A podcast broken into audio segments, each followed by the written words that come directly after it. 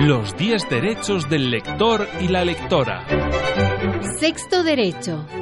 El derecho a leer lo que me gusta. Lo que me despierta emociones, sentimientos, lo que estimula mi imaginación. Ese libro me hizo llorar, me hizo reír.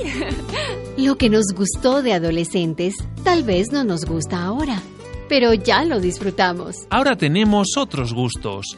Disfrútalos también.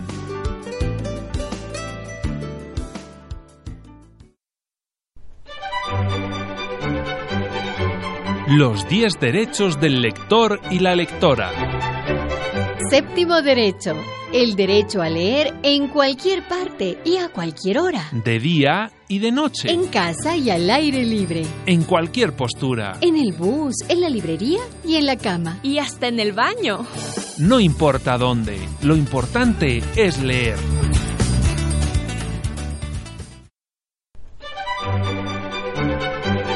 Los 10 derechos del lector y la lectora.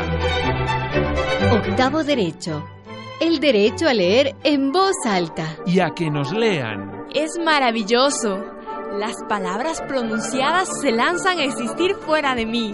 Un buen relato, un poema, un cuento. es más expresivo cuando se escucha.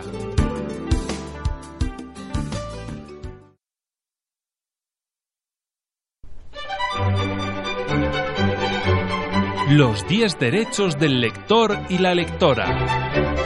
Noveno derecho. El derecho a leer en la computadora. O en la tableta. Es que yo soy una nativa digital. Lee en la pantalla. Busca en internet. Navega en la biblioteca más grande del mundo.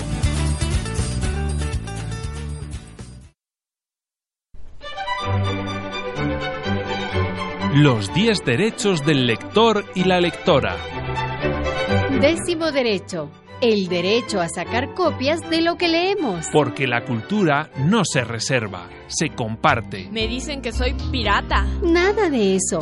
Piratas son quienes roban el derecho a la lectura poniendo precios imposibles.